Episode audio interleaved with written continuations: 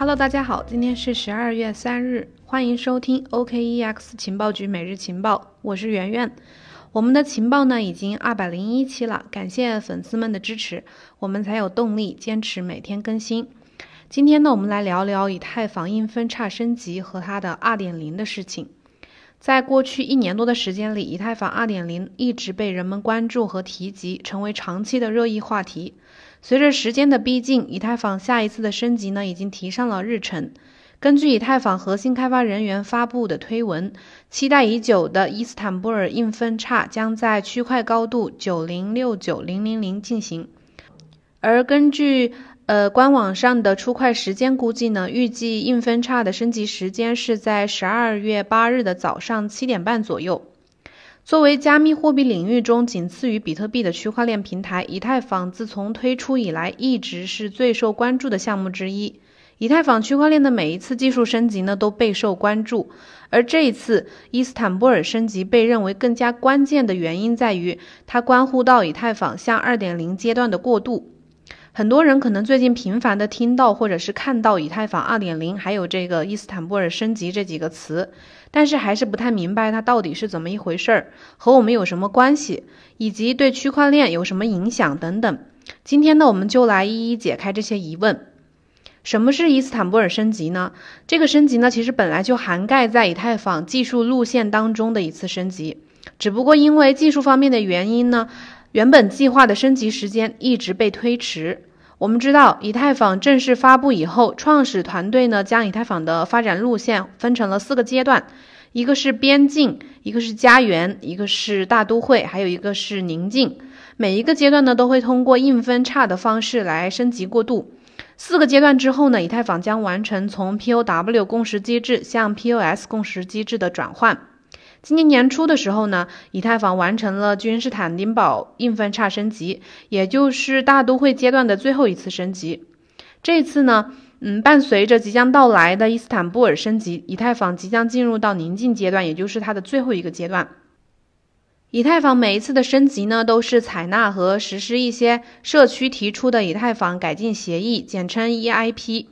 此次伊斯坦布尔升级呢，包括一十四项 EIP。其中有六项提案呢，将在十二月八号的时候第一次升级中实施采用。主要的内容呢，包括引入分片技术、降低 Gas 成本的措施、改进与隐私币 Zcash 的链互操作性，以及允许更多创造性功能的智能合约。那么剩余的八项提案呢，还需要核心开发人员商讨审议之后，留在之后下一次的柏林升级当中实施。在操作方面呢，关于这次升级，以太坊的用户或者是以太坊的持有者不需要进行任何手动操作，除非交易所或者是钱包服务商提示你们需要进行其他的操作。那么否则的话，只有一些节点的运营者、还有矿工以及其他的开发人员才需要进行更新以太坊客户端的操作。在影响方面呢，预计这个升级完成之后，以太坊网络的速度会大大加快。根据 V 神的介绍，每秒能处理的交易量呢会从七百 TPS 升级到大约三千 TPS。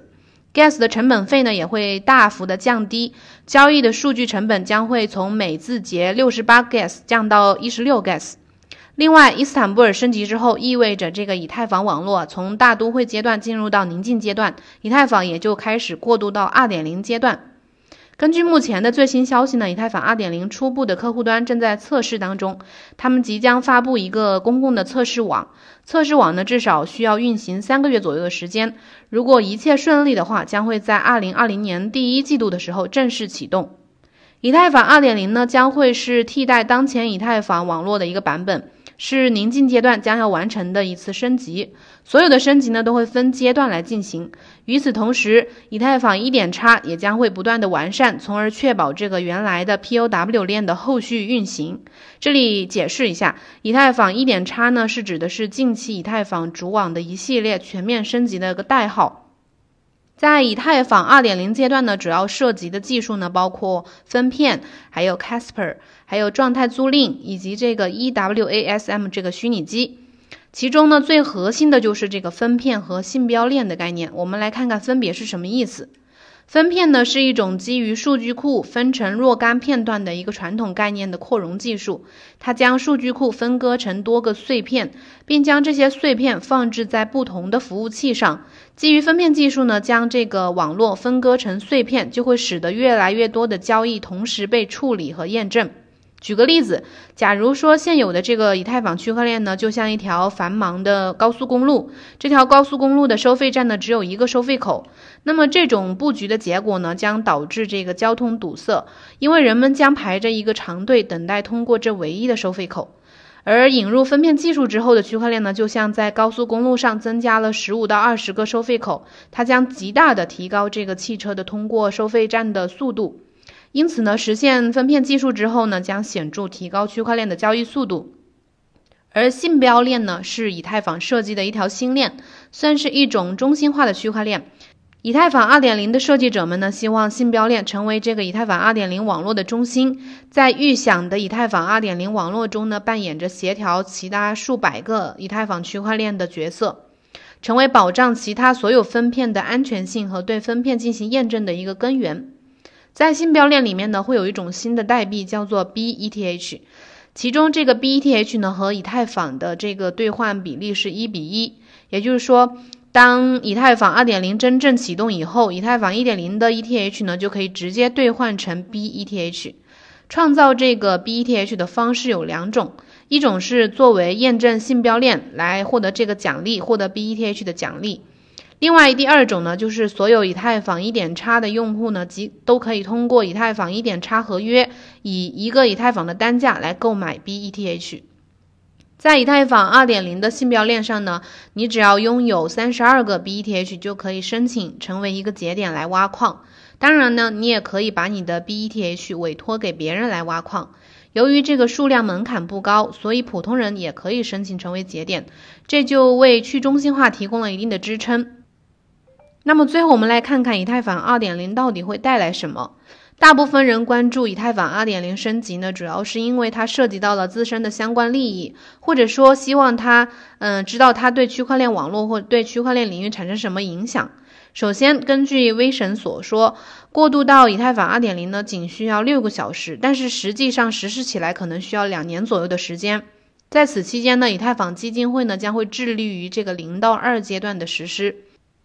它将从 POS 算法的引入开始，以太坊1.0网络呢将会像以前一样工作，但是在这个阶段呢不能提取任何的资金。从用户的角度来看，对于大多数用户来说，除了共识机制改变了，还有这个网络流畅度提高了，其他使用过程上其实可能感觉不到太大的差别。虽然用了不同的代码路径来打包交易，但是网络提供的功能是差不多的。另外，虽然会通过这个硬分叉升级的方式来进行，但是不会有什么社区分裂或者是什么新的糖果产生。以太坊1.0呢，将会在很长一段时间内存在于2.0生态系统的内部，但是在过渡结束之后，以太坊1.0网络从技术上讲仍然是存在的，但是已经毫无价值。等到这个难度炸弹爆炸，还有冰河时代到来的时候，1.0网络终将消亡。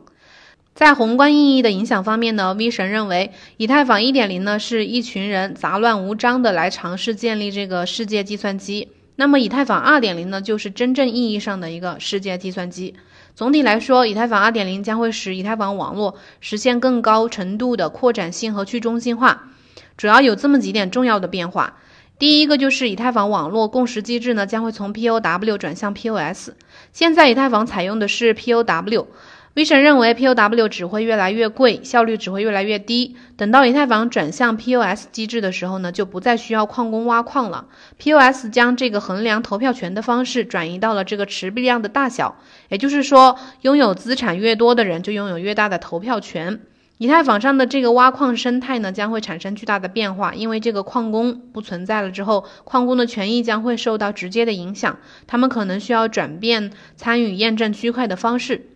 第二点就是这个网络性能和效率大大提高，分片技术引入之后，将会极大程度的提高这个以太坊的交易的速度和吞吐量，最终呢达到提高效率、增加网络扩展性的目的。另外一方面，以太坊2.0呢计划使用这个 EWASM 这个来替代原先的 EVM 虚拟机。将同时支持多种编程语言，这个就会大幅的提高工作性能，解决这个效率问题。最后一点，我们来看，就是它会带来一种新的经济模型，提供动态收益。以太坊2.0上线之后呢，由于采用的是 POS 机制，staking 模式也将会开启。staking 指的就是这个质押经济。前面提到，为了有资格执行这个主节点的功能呢，验证者可能需要满足质押 ETH 代币的要求，必须在网络上拥有三十二个 ETH。根据以太坊的新经济模型显示，验证者呢可能有希望通过呃验质押他们的代币，获得百分之四点六到百分之十点三的年收益率。总而言之呢，以太坊二点零如果顺利到来的话，以太坊区块链呢将会迎来新的全面的突破。我们可能会看到它带来的一系列的一些化学反应。在这之后呢，它或许会带领我们进入到区块链的新阶段，也将会迎来一些新的机遇和挑战，我们可以拭目以待。好了，今天的节目到这里就结束了。如果有什么其他的问题，或者是想要加入粉丝交流群的话，可以加我们主播的微信幺七八零幺五七五八七四，咱们下期再见。